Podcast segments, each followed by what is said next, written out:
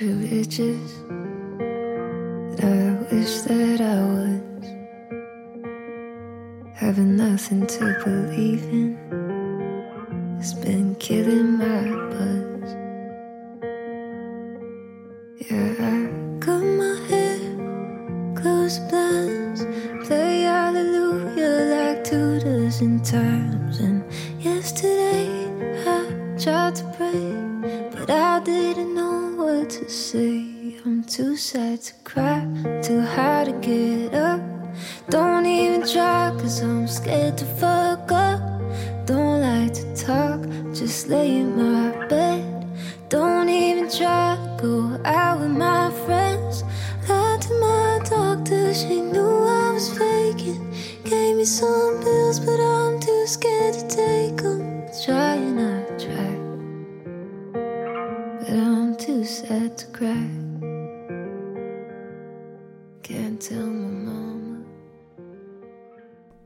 好，欢迎收听《回声海滩》，我是大明。我是居里，我是葛大爷，这个这个算不算神仙局？现在？我觉得已经算了啊，对。神仙女，神仙局绝对是算，啊。是这样的，就是有一天那个，今年不是疫情之后电影院重新开了之后，一系列这个诺兰的电影重映嘛，然后其中《星际穿越》也重映了，然后我回去听了一下我们当时录的这个《星际穿越》那期节目，我不知道居里还有印象吗？而且就是现在现在这个房间录的，就当时有我居里，葛大爷跟 Charles，然后我听完之后，我跟葛大爷说：“我说这个是当年我们的一个神仙局，今天其实是一个很凑巧的这么一个局面，对吧？是在二零二零年九月的最后一天，我们本来想说，今天我九月的最后一天，明天就是国庆了嘛，然后我们刚刚从工作当中结束，然后居里跟居里夫人来我家做客，然后我们就说，本来没没打算录节目，然后忽然之间谁啊？我们看到我们跟葛大爷云云聊天，他出现在那个 iPad 里的时候，我们就觉得好像不录期节目这个氛围可惜，都不对了，对不起 WiFi 这项技术，对对吧？对不起，甚至对不起这个 iPad 这个这个硬件，对吧？嗯然后呢，我们手上其实是有一个，你这笑得很腼腆，对吧？今天我们手上正好有一个项目，本来是想和葛大爷跟 Charles 一起录的，然后呃各种各样的原因吧，反正就 Charles 已经失联了，好吧，不回消息。那今天正好居里在，我们就决定把这个节目拿出来不回消息。太太太猛了，就播客界的 PUA。啊，就就跟你立了很多项目，然后把你甩掉，然后让你自我怀疑。但其实事实上就是是我们被他甩掉了，对吧？事实上这个情况，我我说他是播客界的 PUA 嘛，对好吧。然后呢，呃，看到标题你们应该也知道，就是我们这个有时候会聊一些这种很、很、很怎么讲，很形而上的、很大的一个东西。就今天很虚，很虚，还非常虚，而且今天今天不但虚，而且这个状态也很松散，所以今天可能不会有一个对对对，特别清晰的一个逻辑跟脉络，但是我们会把我们，呃，就是当我们谈到这个话题的时候，脑子里跳出来的一些东西拿出来跟大家分享一下，好吧？也作为九月不开天窗的这么一个一个一个一个兑现的一个承诺吧，好吧？所以我们今天会来聊一下，就是企业的愿景。，对，先对一下表，现在还是九月份，还是上线应该已经是十月了没有，我们还是9月肯定会在九月份上线的，好吧？这个、啊。这个肯定是赶得上的。操，牛逼啊！对对那呃，我先来讲一讲为什么会有这样的一个点子啊，就是这个点子是来源于我，因为嗯、我工作的这三家企业都有一个很强的一个，我不评判它好跟坏，但是它会有一个很强的对于在这个组织内工作的员工去灌输他的愿景，就他从第一天开始，他就会告诉你说，我们有这家公司，当然有这家公司之初跟眼下他的这个愿景是否还一致，我不做评价，但至少他会跟你强调说，我们是一家有愿景的公司。然后呢，你们在这边工作就是服务这个愿景，我发你钱，你就是要去帮助我在这个市场上实现这个愿景。就我这样说，大家就是有问题吧？应该是都都是认可的啊。你你对啊，就是那种听嗯听懂掌声呀，听懂掌声对，就这意思，听懂掌声。对，哎，那个，然后呢，这就让我去联想到一个问题，就是企业愿景到底有没有用？那当然，前面我在就是搭设备的时候，我也问了居里跟葛大夫，对，他俩摸了一下底，他俩一致一致，对吧？就是异口同声，当然有用。那我就觉得我们肯定是有聊这个话题的这个，啊、不是说有这个必要吧，但至少是有这个可能，我们可以把这个话题展开去谈一谈，对吧？就首先，嗯我记得我当时在大概，甚至不一定是在今年吧，可能在之前的某一个时间，我跟葛大爷在谈谈这个话题的时候，其实我听到另外一个点，就是当一个企业它或者是一个组织它成立的时候，它是先有的愿景，还是说先有这个组织？然后我记得当时我们应该就这个话题是没有一个很清晰的答案，但是有一个有一个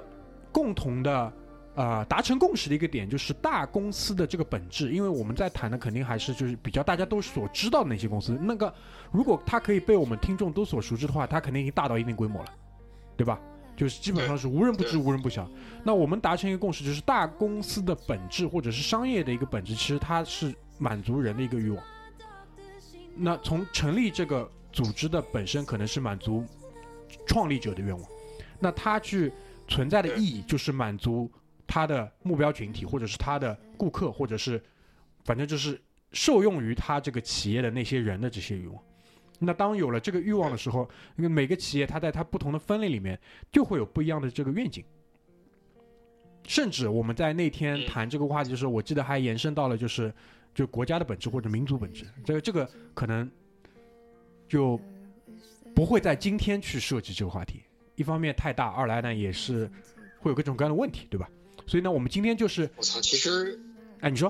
其实你刚刚说那个，你刚刚说那个问题就，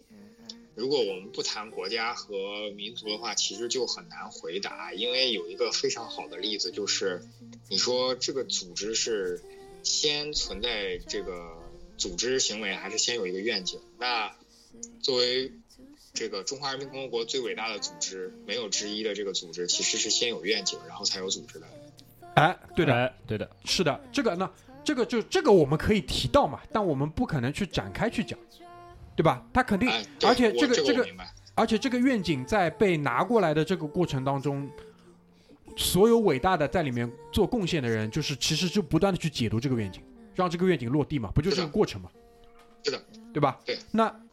我们今天呢不谈这么大的东西，我们今天只谈就是那些商业组织，而且呢会谈一些呃，可能我们不会去谈，比如说大的这种能源企业，因为那些东西可能离我们太远。嗯，当然，其实你去看一看所有的这些大的榜单，能源企业、通讯企业，他们肯定都是排排行在很前面的。那我们可能会落到一些对，呃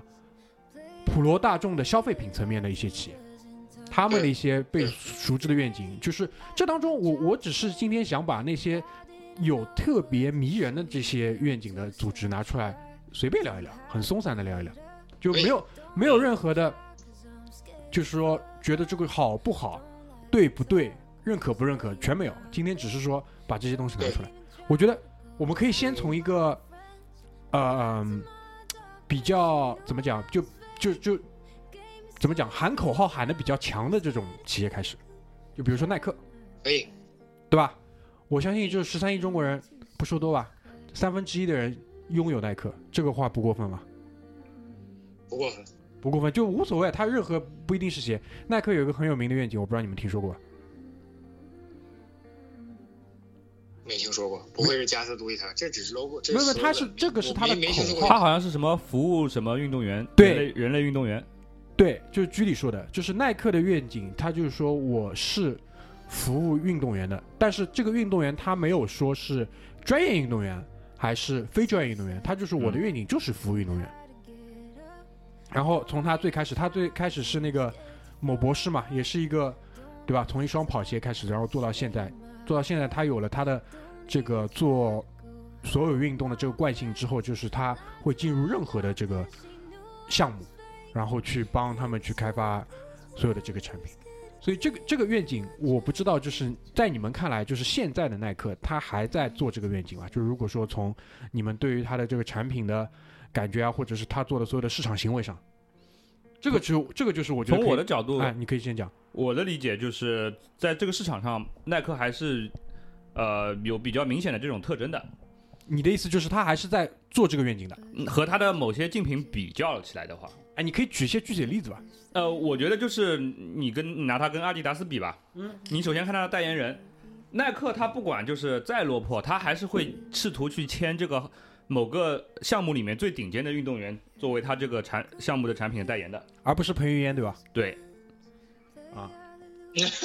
对，然后而且他他始终会呃，嗯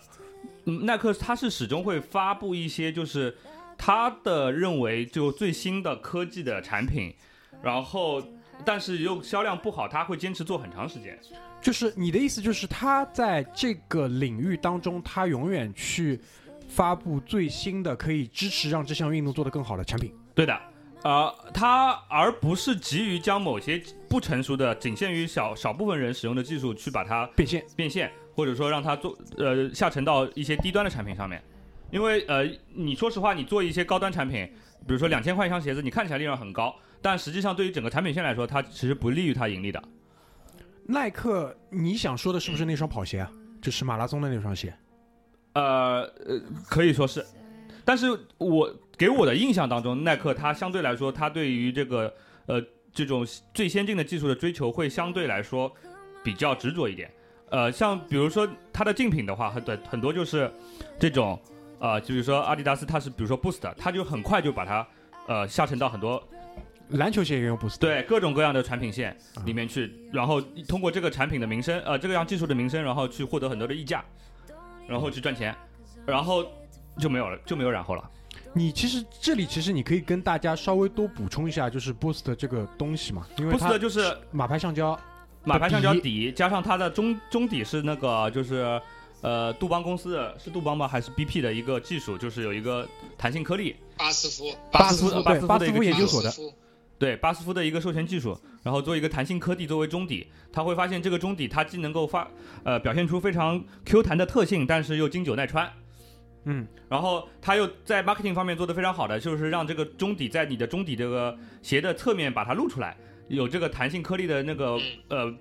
材料本质显现出来，然后给人了那种以它这个呃鞋底非常弹的那个印象，然后导致大家去趋之若鹜，花很多的溢价去购买它，嗯，对吧？其实它那个颗粒比较像一种东西，就是我们小时候买一些呃高级高级电器的时候当中的那个缓冲泡沫的那个形状。当然，应该它实际的材质是不一样的，但是这个东西其实是已经抢占了消费者认知的。消费者的认知就是这个东西它是具有很好的缓震的效果的，因为它可以保护很多那种电器在运输当中免，呃运输当中免受这些冲呃外力冲击的这个损伤。那它对我与保护我的人的这个身体，可能也是能够起到一定作用的。但其实它是本质上是同两样不同的东西。这个其实我我我觉得是这样的，就是当我们谈到这个科技的时候，其实先要对标，它的功能其实是缓震，对，缓震的终极意义其实就是吸收，就是人跟地面做工或者是的做冲击力，冲击力，并且保护。这个材质它能够有呃耐用的一个特性。那它其实对标的，比如说就是耐克的所有的气垫，啊，对。包括其实阿迪达斯之前是有一个叫阿迪 Pure 啊不阿迪什么的缓震胶，对吧？只不过它现在是有了 Boost，那它其实所对应的应该是比如说跑步可能是最所有的这些技术其实最初都是应用在跑鞋上，就最简单的跑鞋上。然后据我知道的话，耐克有没有把气垫用到过足球鞋里？有的但很少很少，有的，，T 九零的前掌是用过 Zoom 的。嗯，就 Zoom 跟最早的 Air 的区别就是 Zoom 里面它的这个充气的那个，我们如果把它称作一个充气胶囊的话，它胶囊里面必是加了更多的这种纤维材质，就是它更不容易坏。然后阿迪达斯，如果我没记错的话，应该也把那个那个那个 Boost 的技术放到过足球鞋里面，好像是博格巴还是谁放在中底上。对对。那他的其实耐克这家公司其实一直坚持自己的愿景，一直在一直在运动领域里面深耕，对或者说推动这项技术。那其实就是对标他的一些，因为他现在在整个世界范围内被认可的，他最大的对手其实就是阿迪达斯。嗯，还有吗？阿迪达斯的愿景你知道吗？我不知道呀，你们知道吗？因为好像不曾不太有不太有太多没听。说过。当然，这个也跟他整个公司，他就比如说在市场宣传推广方面的策略还是有关系的。我跟你说，你们要对特别要特别要对德国人的公司尤其的小心。哎，你可以给我们举个例子吧？呃，我我不知道你上个季度有没有关注一些新闻，就是德国的最大的一个互联网支付公司被爆出了造假账，他在马来西亚的银行里面存了几百亿的美元，但是实际上一分钱都没有，然后直接被呃搞得现在那个他四大会计事务所什么安永还是什么的，已经背锅了，很多客户都退单，就是跟他们终止协作了。因为安永的公信力，因为这个事情，你们就想象一下，就是德国的，全而、不是德国，全欧洲的阿里巴巴嗯这个公司嗯做假账嗯，而且它整个业务都是一个骗局。嗯。然后让我想起来那个青岛下水道的油纸包着的工具，对吧？啊，那个都是 那个都是呃软文软文，而且他这笔呃这个公司你知道厉害到什么程度？他连孙正义都骗了，孙正义也真是倒了血霉了。你你讲这条新闻我就知道了。对，孙正义倒了血霉啊，又是 WeWork，又是什么 Uber，又是这个公司。所以他是不是也是跟那个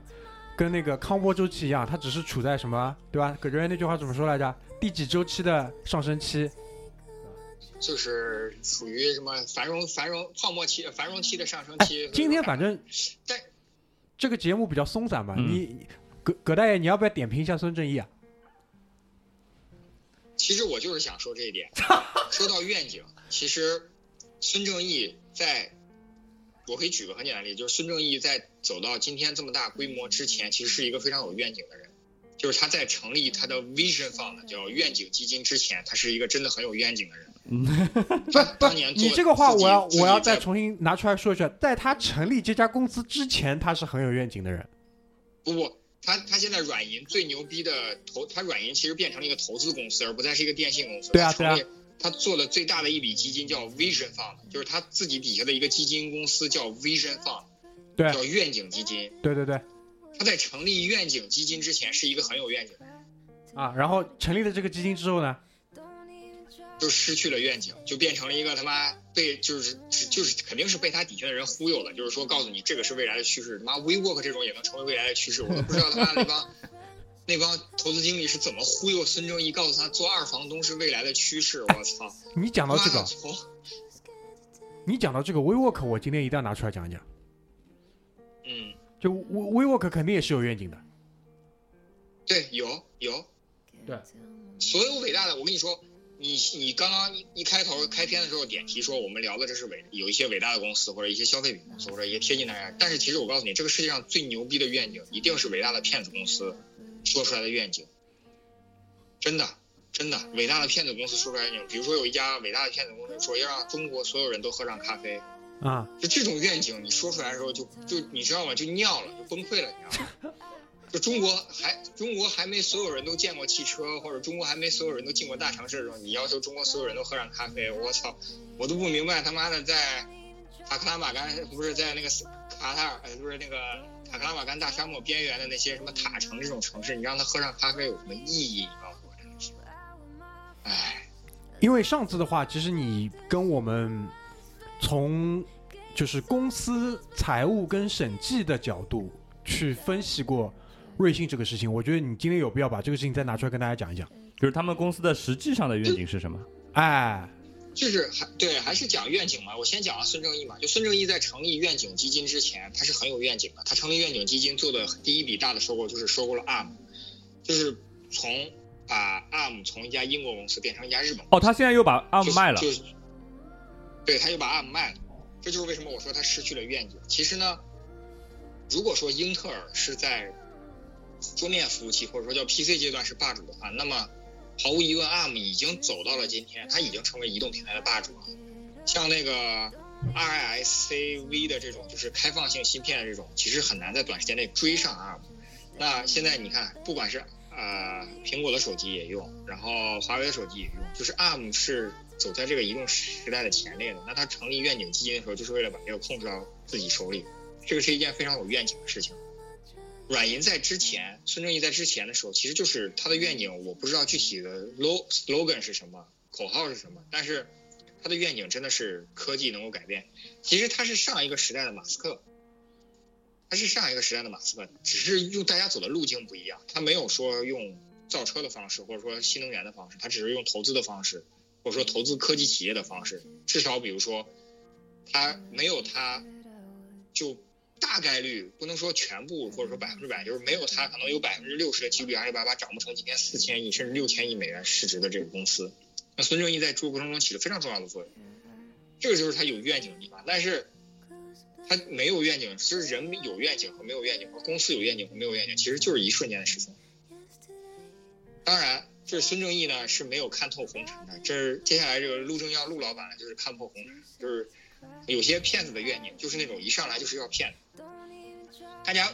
不知道，大家听众有没有了解过瑞幸故事，或者说对瑞幸的故事感不感兴趣？但是有很多人给瑞幸洗地，就比如说还有一本书叫做《瑞幸闪电战》这种书，我建议大家就不要买了，不但浪费钱，而且侮辱自己的人格，你知道就你买这本书，基本上就很难称为人。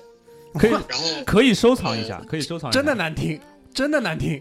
就是某某跨年演讲执着者曾经在这个跨年演讲的时候吹过乐视。还吹过瑞幸，还推荐过这本书，然后到今天瑞幸这个，对吧？哦，大家也懂了。那跨年演讲，告诉你一下，跨年演讲那个执着者最近那个提交了 IPO 的招股书了。对，过 F Y I F Y I F Y I。对对对，正在审议，然后这个盈利能力也非常强，一年一个亿的智商税，真是妥妥的装到兜里，还是净利润。然后这个。瑞幸，如果说瑞幸，你说它是一家这个有愿景的公司的话，那那我可以很负责任告诉大家，陆正耀从创业的第一天就零零时零分零秒跟所有的核心团队讲，就是我的愿景就是骗，能骗多大骗多大。这个骗局骗到最后的话，是最高的时候是多少？一百八十亿还是一百六十亿美元的市值？你要知道，这个这个星球上百分之九十九点九九的人一辈子都没见过一亿美元，他骗了一，他最高市值能够推高到一百八十亿美元。这是非常夸张的一件事情。他的愿景明面上说就是让中国所有人都喝上咖啡，但实际上就是为了骗。所以说，其实愿景这个东西可以很虚，也可以很实在。但是愿景这个东西，就像 Inception 里面那个植入那个 idea 一样，一旦你被你的脑子里有了这个愿景，你会不自觉的随跟随这个愿景往前走。这就是为什么所有的大公司、所有的商业组织都会要求有一个愿景的原因。它不一定会指导你分分。秒秒的事情，但是它一定会吸引你往那个方向走。我觉得一个是就是说吸引你往那个方向走，二来呢就是在遇到困难、遇到要做选择的时候，就当你想一想这个事情的时候，立马就思路特别清楚。对，知道要往哪里走。就会按着，对这个愿景就会告诉你知道要往哪里走。对，另外的话就是。因为你上次跟我们提了一些从比如说内部审计啊，从财务的角度上嘛，你可以跟大家分享嘛。就是瑞幸如果说他不是要出来骗的话，是走不到今天这一步的那些细节。瑞幸，我操，我其实有点记不太清楚，但是我我大概有印象，就是说瑞幸如果是不是为了出来骗的话，首先就是他不会疯狂的扩张门店，因为大家知道这个扩张门店是非常重资产的事情。嗯，但是呢。他为了扩张门店，他就必须要有大量的这个成本呃设备采购啊、门店装修啊什么之类的。这个就是一个交易非常容易出现在这个采购环节的一个交易闭环，就是他自主主导了这个门店的开发什么的，还有就是门店的采购。另外一个就是大家如果喝星巴克的话，你会发现星巴克可以接受支付宝，可以接呃不是星巴克可以接受在线扫码，可以接受店面当面点，可以现金。但是瑞幸你是瑞幸店里点的话，你必须要通过它的 APP。你通过他的 APP 就给了他订单造假的绝佳机会，就是因为所有的支付流水的接口呃出口都在他的 APP，那么他可以顺利的造假。就比如说，现在回声海滩自己开一家商店，然后回声海滩这家商店不接受现金，只接受回声海滩 APP 的转账付款和支付，那么回声海滩可以自己在这个回声海滩 APP 里面造无数个假订单，这就非常夸张。所以说他自始至终，其实陆老板之所以限制大家只能在他的 APP 里面点单，也是因为这个原因，就是他这个地方更容易控制他的这个流水造假。嗯这也是愿景的一部分。他要让中国所有人喝上咖啡，他认为我这个 APP 就是让你们所有人都喝上咖啡的最快的途径，因为不是所有人都能到门店点，所以说你必须通过我这个 APP 点。这也是他愿景的一部分，绝对是他愿景的一部分。我今天第一次喝去瑞幸咖啡喝了一杯咖啡，然后花了五块钱，感觉的就就 对疯狂的补贴嘛，因为我觉得就那从从这个角度上来讲，我觉得就是他们的东西的品质应该是不算很差的，就不算特别差的。对。然后如果你拿特别差，这就是如果你拿五块钱去衡量的话，那我觉得很超值了，就是他反正是一上来就对对对，狂送你券嘛，对吧？啊，对对，你们，我记得那个浑水的那个报告里面，他有对瑞幸咖啡的用户画像有一个评价，嗯就是说这个呃公司的用户里面充斥了什么叫呃投机主义者，对对呃对产品本身的价值毫无呃概念的用户，啊对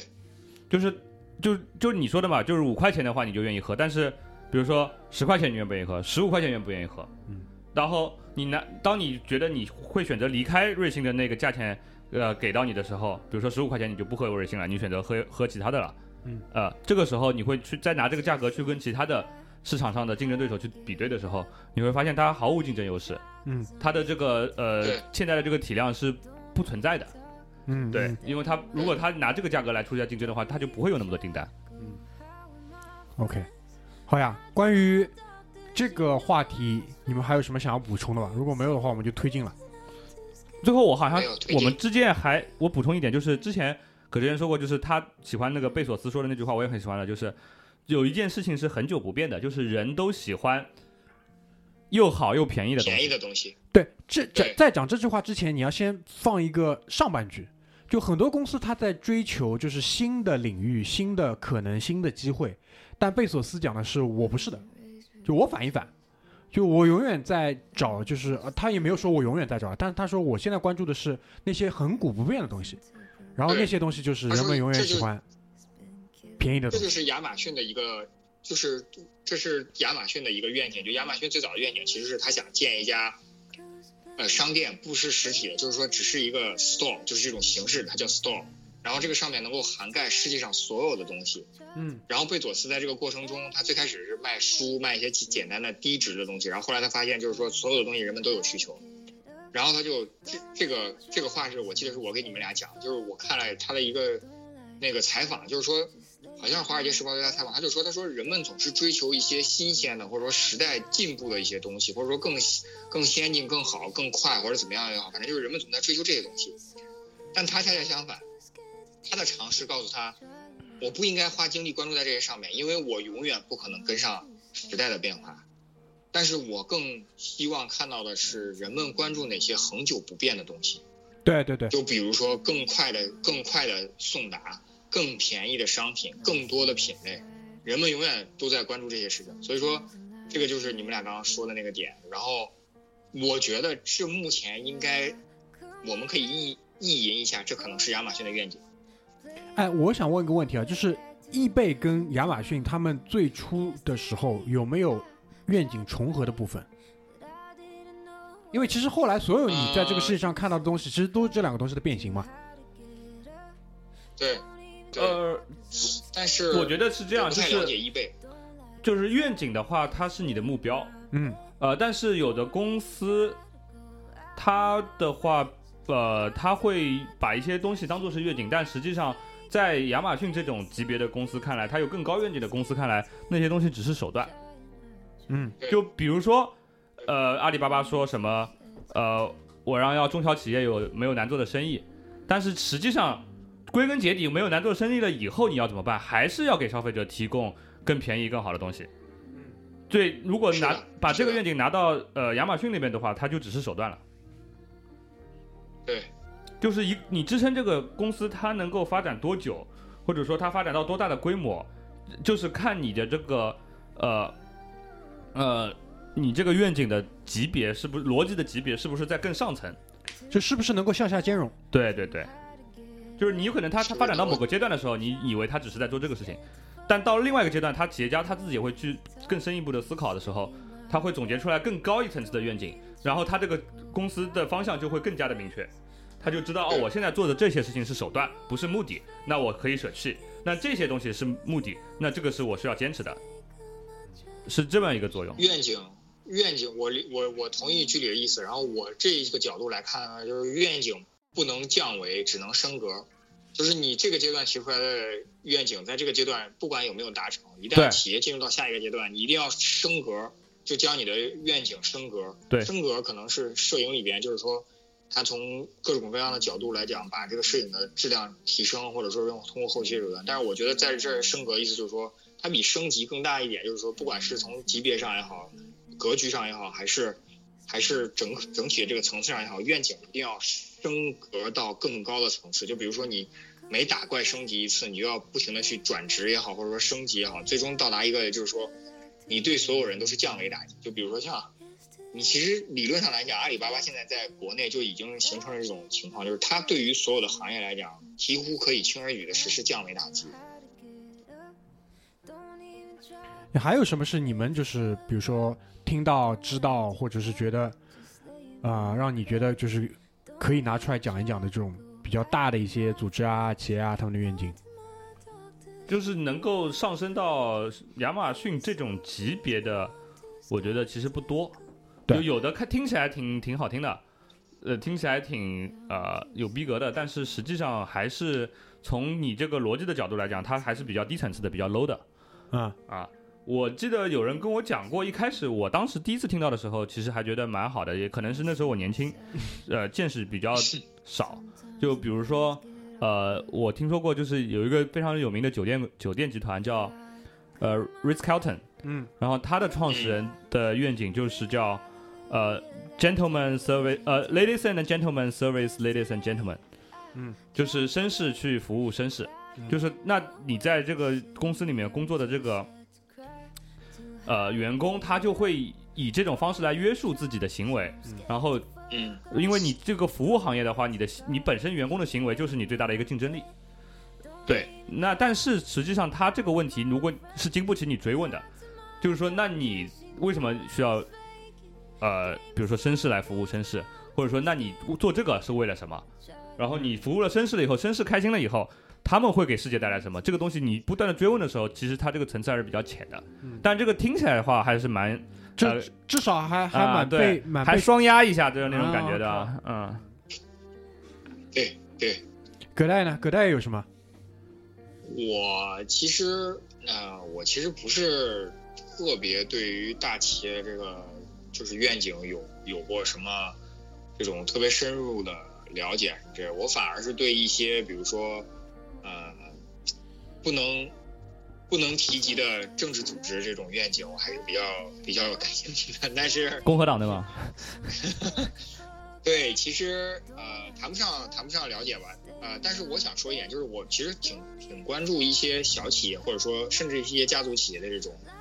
愿景的，因为我甚我认为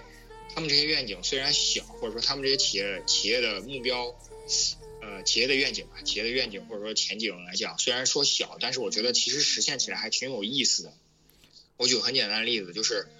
那个我我看过一期节目，然后后来搜了很多资料，包括在知乎上看过很多人编的这些故事也好，然后也看过一些相关的一些日本的博客也好，就是在日本有一种工艺叫和纸，就是用非常非常原始的一种植物，好像是麻类植物还是竹类植物，就是然后用它来手工打造纸。然后有一个这个和纸界有一个特别出名的公司，它不是公司，其实是一个作坊，它都不能称得上一个公司。然后这家人一直都是在从这很多很多年，大概超过一百年吧，快一百年吧，都是在从从事这个和纸的制造工艺。他追求的目标很简单，他就说，他说我要保证就是每一张和纸比上一张和纸要好。这其实是一个非常非常鸡汤，但是非常好、非常典型的一种就是匠人精神的这种。但是他做的很细的一点就是，他真的真的让这个和纸的工艺在不停的进化。就是最开始和纸类似于我们的宣纸，但是到后来和纸成了日本的国国宝，就是很多这个比如说日本首相出访的时候，他会送这种和纸做成的一些啊、工艺品，然后雷克萨斯顶级的这个 LS 的说明书和这个纪念纪念册好像纪念工艺品里面也是有和纸。然后，嗯，我不知道你们有没有喝咖啡的习惯。其实，在日本有一种特别特别贵的这个咖啡滤是和纸做的。嗯，其实他这种愿景其实就是坚持，一直在坚持，坚持，坚持，坚持到最后的话，其实就是它变成了一种，剧里说的也好，就是指导思想、工艺手段。但是其实它是就融入到这种血脉里面。但是其实大企业的愿景很难融入到每一个在大企业里边人的血脉里边。对，这就是这就是那这就是另外一个层面，就是我想去谈的这个事情，就是说很多人他可能会被这个愿景，或者是居里讲的这个愿景下属的这些做事方式感召，然后他可能会比如说被这个组织吸引，然后进入这个企业，然后他朝着这个这个这个愿景或者这个做事方式去努力，然后嗯。在这个过程当中，就会有很多次你听到类似的故事，就是可能在呃企业或者组织它发展的这个过程历程当中，因为各种各样的原因，它没有办法坚持它原来的东西，它变了，对吧？就就像老罗讲的，你变了，很多人讲老罗你变了，然后他们就嗯可能就会脱离，或者是背叛我们讲这个组织。嗯，在这个过程当中，你你们有没有记得一些比较比较有名的这些例子？他做着做着，他不不像他自己了。嗯，我我我我提供不了一个做着做着不像的，但我可以提供一个做着做着更像的，嗯。就是更认同的，嗯。就是很典型，就是阿里巴巴的蒋凡。嗯。就是如果大家有有有，就是大家对这个公司感兴趣，或者说稍微有一点关注的话，大家知道啊，你在进阿里的时候，一定会有一个叫破冰行动，嗯，对，就大家会在聊第一，在在这个地方一开始是大家自我介绍，然后什么级别，然后做什么工作，然后慢慢慢慢聊着就变成大家初夜是什么感觉，然后第一次是什么感觉，初吻是什么感觉这种。其实这就是阿里很典型，其实阿里骨子里的文化是非常非常 low 的，因为这个杰克马很清楚，就是只有最 low 的东西才具有很强大的生命力。你一旦或者你换一个说法，就是只有最原始的这种，比如说追逐欲望啊，或者是这种，他才能他才能他才能简单粗暴的在各种人群、各种组织当中有效。传递出对有效。那么蒋凡其实就是最典型的例子，就是你可以说他什么男人有钱就变坏或者怎么样，但最主要的原因就是因为其实你从顶和从底去窥探阿里内部的文化，你会发现其实，在阿里内部对于呃，我不能说是男女关系吧，但是至少对于这个呃这个肉体上的接触，这你有研究啊你连这个都知道啊？不不，我不知道。但是你要知道，它在里面是形成一种文化，这种文化表达出来的这种出口，一定是像火山爆发一样，就是它这个文化。哎，这个愿闻其详，你说一说。什么啊什么啊？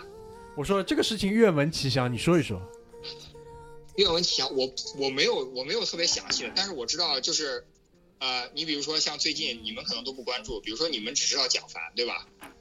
你们知不知道这个闲鱼的，就是当年淘就是淘金币的创始人，就淘宝当时很简陋的时候的几个创始人，比如淘金币的创始人，现在是闲鱼的一把手，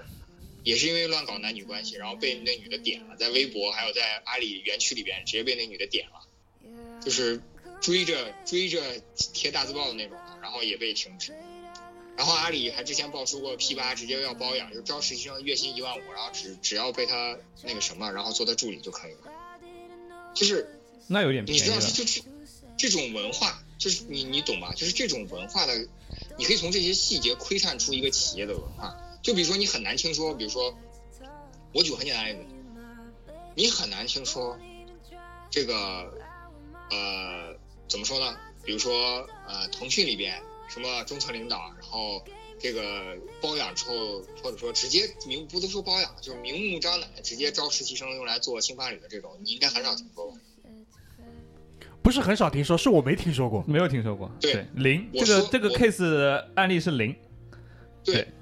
那除去企业公关能力不说以外，但是其实在中国公关能力最强的恰恰是阿里巴巴。就除去企业公关不讲的话，你不觉得这个负面新闻爆出来的这个概率都已经很大？你比如说，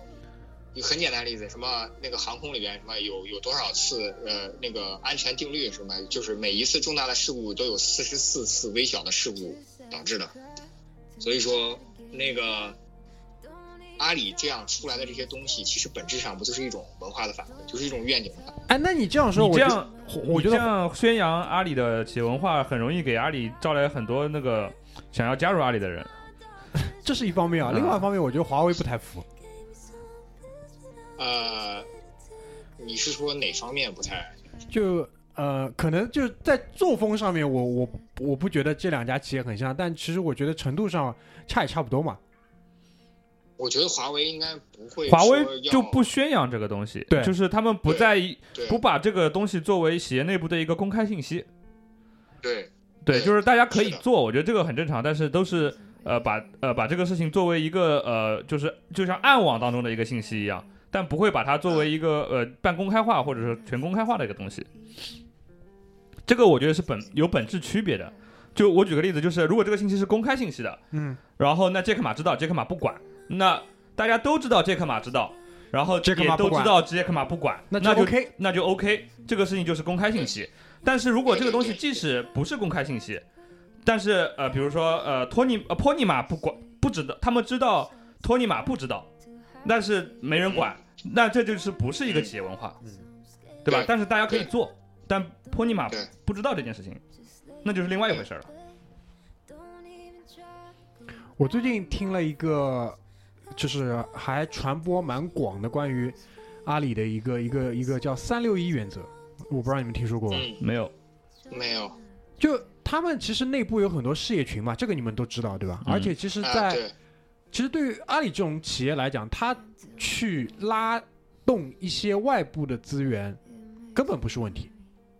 任何领域，对它只要顶着阿里的名号出去，基本上资源都是往他身上贴的。那对于比如说你在这个组织里工作人来讲，其实，在抢内部资源方面，可能是更难的一个事情。那他们互相之间的这个竞争，就是相对比较激烈的嘛。那所谓三六一原则呢，就是说，呃，就比如说每十个人当中有一个项目或者怎么样的，大家去做，三个人重赏，重赏重重的赏，六个人呢嗯。就一般的赏，然后淘汰最后那一个，而且是可能在每一个季度或者是每半年都会有这样的一个行为。然后你们再匹配一下，就是他们你们前面讲的那些做事的风格，你就知道，就是这个还是很凶残的。就是可能让我想到一部那个，就是叫什么小说叫《水浒传》。愿闻其详。呃，我只是说这个感觉，就是啊它相对来说是比较江湖气的一种做法。可以这么说，可以这么说。其实，呃，那天刷了个微博，就是呃，讲到这种，这种他是就是那个人说的意思，就是说，呃，企业文化或者说在就是员工中应该以什么样的一种形式传播呢？他其实他说就是其实是应该是以不能以标杆人物和口号的方式，其实应该是以这个做业务的模式和做业务的这种呃路径，就是比如说你坚，比如说你我就坚持这个呃不不行贿或者怎么样之类，但是他就说他说这个事情在中国很难，所以他发现就是中国的企业文化都很奇怪，就是会说那种就像我们开篇说的，就会说那种形而上的东西，就比如说这种让天下没有难做的生意，还有就是什么呃那个。我记得万科的口号是什么？反正就就会喊一些万科是不行会，万科是什么？不行会不行会，不是，他有一个那个口号，反正就是啊，勇攀高峰了企，业就会 不知道，就是这种他就会说一些跟自己的业务没有任何关系的这种口号，然后来实现这种企业文化的传播。但其实这种就他就说这种文化其实推行到后面，就基本上在下面都变形了。我我突然想到，就是呃，除了企业以外，有一种组织，它也会有自己的口号，就是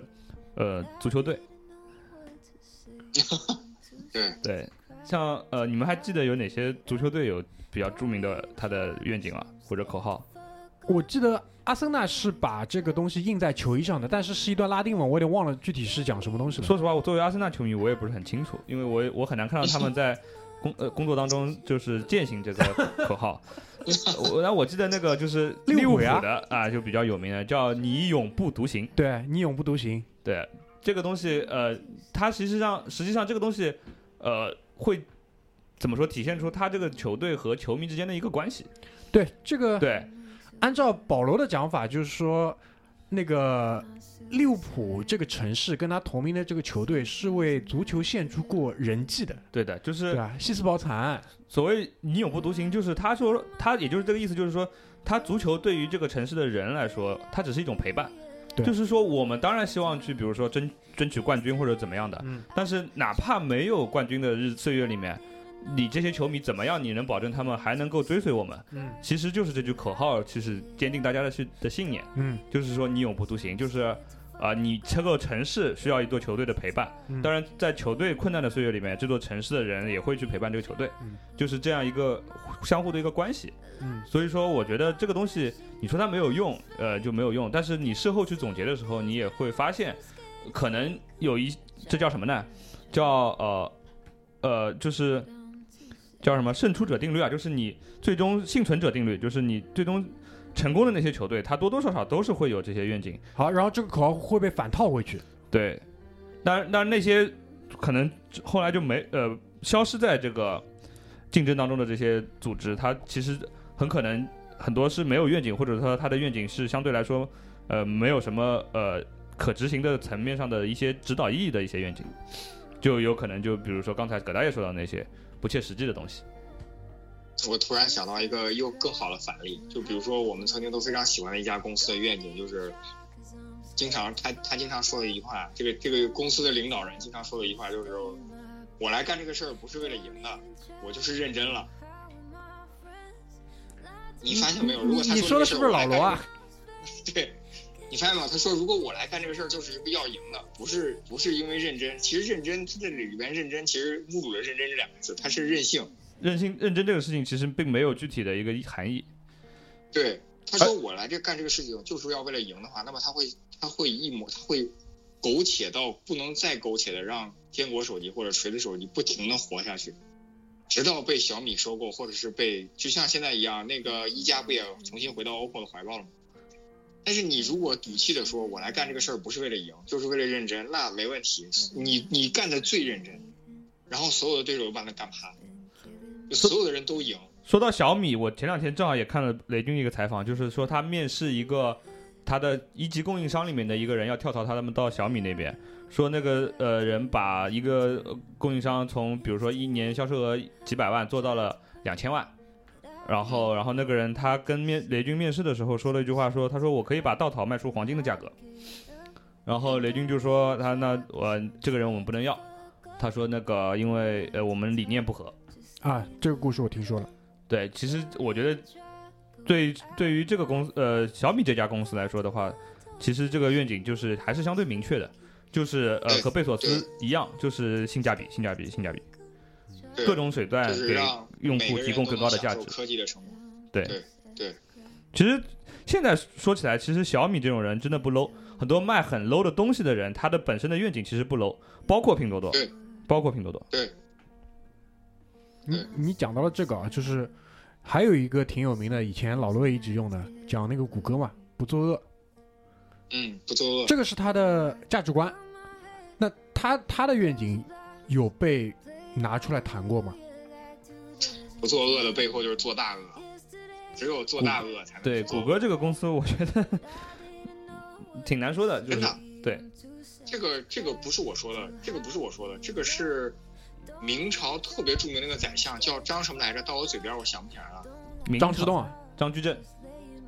张居正张居正，张居正说，张居正曾经跟他的学生说过，反正那是古文翻译过来，还是说只是白话，就是大家细说。就张居正说，我说这个世界上最大的善人，用的手段一定是这个世界上最恶的手段。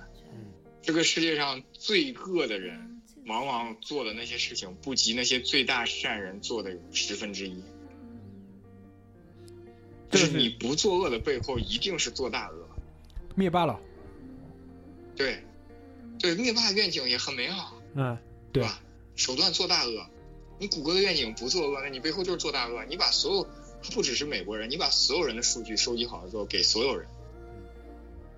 对吧？潘多拉，潘多拉魔盒，对啊，行，最后讲一个吧，最后讲一个。讲一个积极向上的，积极向上的。没有，我觉得基本上其实他出来想要出来赚钱，肯定还是有很大的一部分就是与人便利嘛，对吧？对基本上就朝着这个目标去做的嘛，对吧？对。你们有什么就是最后想拿出来谈一谈，就比较在你们看来就比较有价值可以去谈一谈？因为我们前面已经讲了蛮多了嘛。最后我我们这个标题应该是说愿景有没有用嘛？那最后哎，也不一定说我抛出一下就是我自己的看法吧。嗯嗯嗯那我们之前摸过底嘛，我们说有用，嗯对吧？然后我，呃，我的结论也是有用，但是，呃，为什么？主要就是因为，呃，人类社会它有四个最重要的就是，呃，指标，关键指标，这个文明程度的一个关键指标。嗯第一个是能量的汲取方式，嗯第二个是呃社会组社会组织形态，第二第三个是什么？战争动员能力，第四个是信息传播的能力。嗯其实这个愿景这个东西其实就是第二个，你不管什么宗教也好啊，什么国家也好啊，什么家庭也好，小到你个人小家庭，它其实都是需要这个东西去指引你的嗯啊。那为什么我认为呃企业文化、呃企业愿景有用，而且呃值得去用？它其实最重要的一个目的啊、呃原因就是这个玩意儿他妈性价比太高了。对比你用钱去让大家组织在一起，用呃钱来控制各每个人的行为，更精准，而且更高效，而且更具性价比。而且长久持久。对，而且有利于传播。你但凡你说出点高逼格的东西，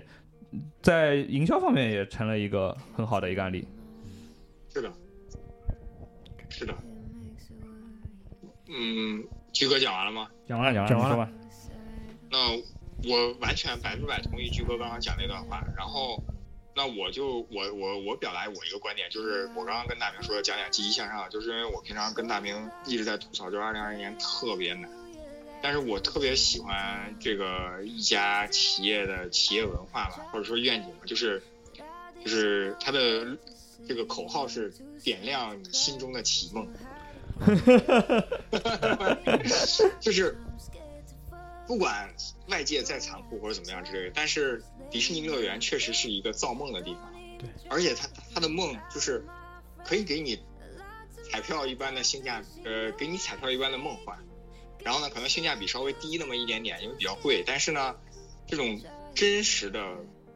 呃可触及的、可体验的这种感觉，确实确实确实是非常非常不一样的这种愿景。那他为了达到这个愿景，给人们就是通过这个愿景给人们传递了非常多美好的事情，也让很多呃很多很多这种，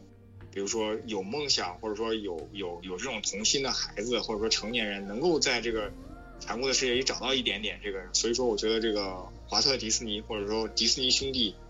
都是非常非常了不起的。当然，也包括他后面这些一直能够传承他这个文化的人。啊，你们可以看一下最近那个迪士尼的现在现任那个老板，他最近好像出了本自传，好像鲍勃艾格，嗯，嗯，其实其实当中很多东西会讲到这一方面的内容。嗯对的对的，嗯这一点我觉得，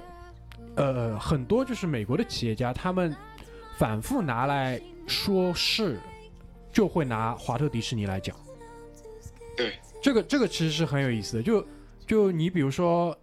我举个同样的，比如说足球圈，很多人讲来讲去，他会把福克森的很多东西拿来讲，因为福克森他有一句话，也是我跟居里以前聊天当中很很多次提到的，就福克森自传里写的。他说他在他在更衣室里训他的那些球员，他就搞清你们要搞清楚说，那些人拼命工作就是来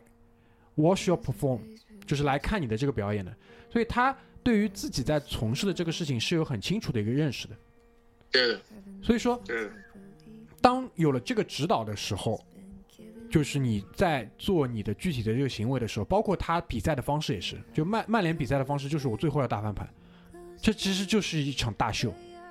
你放过来放到放放到迪士尼的那个语境里去讲，就是说他其实在收集这个世界上所有的那些美好的故事。你去看他所有的故事，其实最终表达的都是善良、勇敢的这种品质是可以克服所有的困难，然后他最终会取得幸福或者怎么样。包括呃，无无论是你现在他啊啊、那个皮克斯也好，或者是那个卢卡斯 Studio 下面所有的那些作品，都会朝着这个方向去讲。对，这个其实你再套回到前面葛大爷讲的这个观点，就是他其实永远在宣扬，或者他在为这个呃，就往大里说，他在为人类去收集、保留这些故事。对，那那那些东西，如果按照 Charles 的讲法来来讲，其实还是所有圣经故事的变形嘛。但他用他的这个方式去保留它，然后最厉害的点就是说，他从一个动画片变成了一个葛大爷前面讲，你可以触及的、你可以经营的那个环境。因为我们以前嗯去入职的时候，迪士尼给到的培训就是这个地方是你在外界所有我们讲的那些现实、那些可能、那些不可能，在这边全部要推翻掉的。就是你要进去的时候，你给到他一个经营的一个，在外面永远不可能发生的东西，全部在这边会被实现，超出他的这个预期。就这个这个是很厉害的。然后他，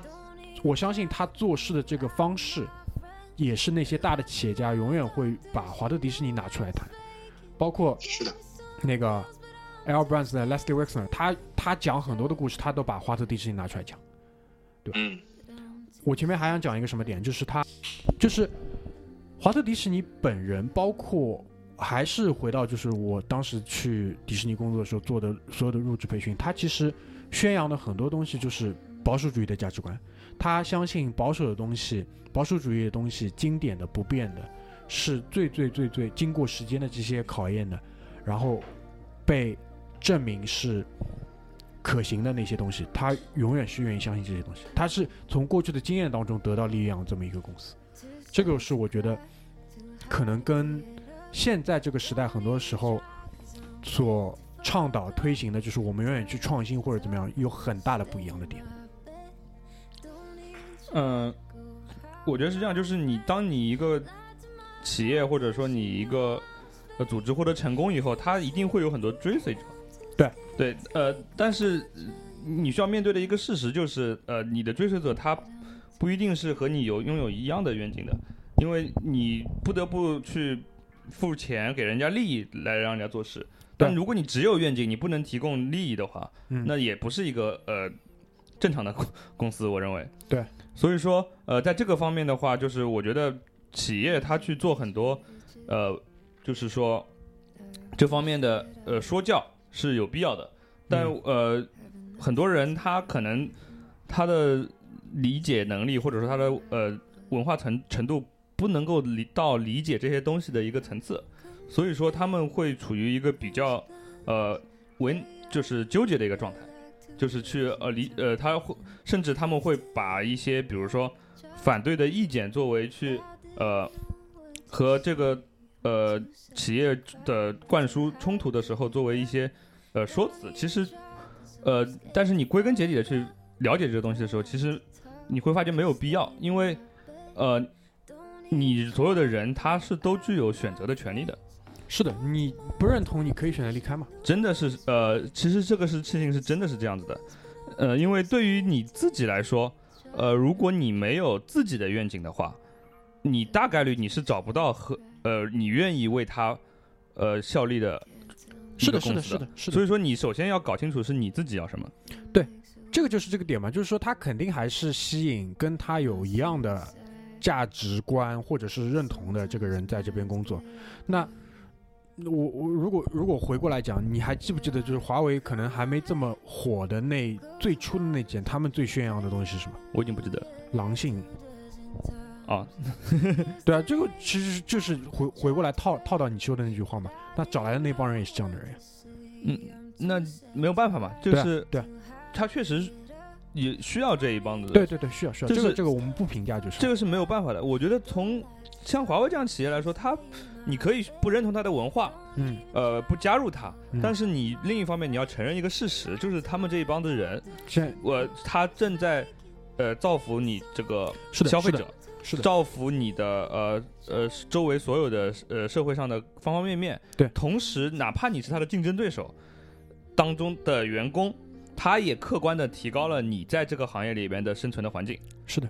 因为当华为愿意出更高的价格招聘和你同等质素的人的时候，嗯你本身的价值就提高了。是的，水涨船高，你甚至都没有做任何东西。，对你甚至没有做任何事情，好吧？好呀，OK，最后我呃我推荐大家一下，可以呃其实这个东西愿景这个东西不仅仅可以用于一些企业的呃管理，其实你指导家庭生活了，对吧？要呃其实你个人也我直接建议大家去设立愿景，嗯，嗯有嗯嗯有比没有好，哪怕是一些很呃简单的东西，或者说是一些不切实际的东西，但嗯有比没有好，而且你可以呃定期的去 review 这些呃回顾这些东西，然后慢慢的把它越来越具象，越来越具象。因为呃我现在工作的地方，它是每定期要帮助每一个人去设立愿景，然后有很多人他一开始就觉得哇操这什么东西嗯，然后慢慢慢慢慢慢慢慢慢慢慢慢，经过了可能五六次的这样的过操练以后，他会有一点点你可以看得懂或者说说得通的东西出来。然后这个东西其实对于比如说我们这个年纪的人来说，或者说比我们更年轻的人来说，那个东西是非常非常可贵的。就像我说的，你可以当你有了这个东西了以后，你所有的选择都不是随机事件了。对的，对的，就是这个筛选淘汰的过程嘛。就剩下的那些你还愿意继续去相信的东西，那大概率其实你就是这样的人了。对的，就是你有了，你知道你要什么东西了以后，你所有的选择都不是随机事件，这个很重要。我觉得今年其实是一个很好的一个时间点，因为有很多的大的外部环境大的变化嘛。嗯就是你经历了这些事情之后，你依然还相信的东西，你依然还喜欢的东西，你依然还坚持的你的一些做法，那大概率就是淘汰下来的最最最最本质你愿意相信的东西，就是就就是大家千万不要回逃避这个东西，没有愿景是很正常的。对对，但是你可以尝试着去寻找。好呀。好我们今天就把这个聊天结束在这边，好吧？也非常好的完成了我们的一个愿景，对吧？月更、周更改月更的这个愿景，好吧？周更改月更。啊，好吧。然后最后说个事情，好吧，因为也是在国庆之前吧。第一，嗯、提前祝大家就是中秋国庆快乐，八天的这个假期，啊、这期节目也可以作为一个小小的一个小的礼物吧，陪伴大家，好吧。第二呢，就是我之前在推送里也提到嘛，就是我们今年因为出不去了，对吧？国外什么地方都去不了，所以说我们会有比较多在国内的这些走动。那啊、这个节目也做了五年了，也有很多人。我我不能说我们这个节目有什么愿景或者怎么样，但事实上也也也有很多人认同我们说的一些东西，跟我们很久。所以呢，在今年我会有可能的话，比如说我葛大爷，我们在全国各地走动的时候，可能会预先告知一下大家，如果大家也有这个时间，也有这个意愿的话，我们可能会在线下跟大家见个面。然后在九月份，我已经在南京跟我们的一个粉丝见了个面，而且啊、我我也在推送里跟大家讲嘛，他很了不起，他有自己的一个工作，然后他跟他的朋友现在在南京做了一家脱口秀的俱乐部，而且我听下来，虽然对方很谦虚啊，但我听下来应该是南京最棒的一家了。现在叫无名喜剧，我也给大家推了，因为为什么我会决定跟他见面？因为我听了他们的作品了。啊，他的，因为他我我跟他结识也是在这个网上嘛，就是互联网的这个环境，然后当时也是就做播客这个事情有一些讨论，然后他问了我一些这种技术性的问题，那嗯，他也跟我推了他现在在做的播客，我也跟大家讲了嘛，那个播客下面其实有两档节目，一档是他们现场脱口秀的。呃，录音的剪辑版，另外一档呢，就是那些说脱口秀的主创跟他的那些演员出来做了另外一个播客，就是完全是播客形式的，一个是脱口秀形式的，东西内容都是很棒的，所以呢，我会有这个兴趣跟他去见面聊聊。我问在南京见了他，那我们在南京总统府旁边有一个酒吧，老板是个日本人，也特别好的一个地方，然后我们聊了大概两三个小时，特别开心。那接下来我会预告一下，在呃十月份的时候，差不多可能会在十月十四号到十月十四号的那个周六，我可能会在西安。啊、我已经约了我们在西安一个特别长时间的粉丝，我们会呃单独跟他见一面。但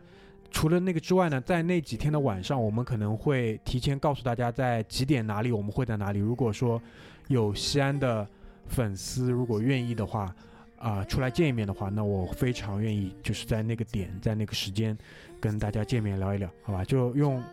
老罗今年那句话嘛，交个朋友，对吧？因为为什么我现在会有这个信心去做这个事情？一方面就是我会觉得，呃，我们这个节目这个栏目其实是一个很好的一个筛子。就如果说你听了这么久，而且还愿意出来见面的话，那我大概率相信，就是我们应该是在很多事情的看法跟价值观上应该相对比较类似的。第二点呢，我也觉得就是，呃，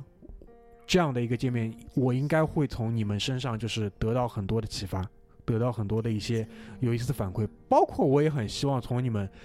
嘴里听到很多关于我去的那个城市的那些故事，对吧？那我觉得会对于我去这个城市的啊、旅行也是一个很有意义的补充，好吧？所以说啊、这期节目上线之后，我也会披露一下我们在西安的这个见面的时间或者地点，甚至西安的朋友，你们可以主动来跟我讲哪边比较好，对吧？那我只要负责定个时间就可以，好吧？所以说。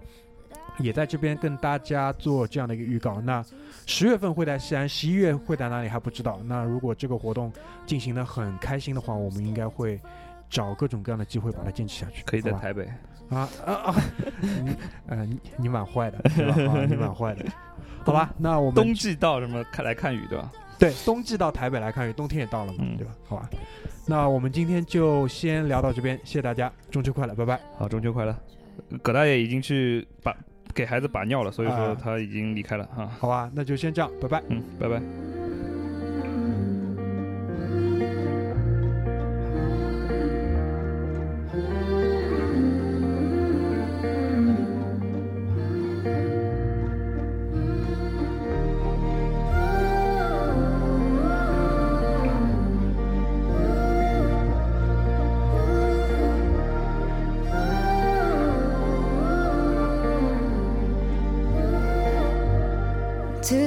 To cry, too high to get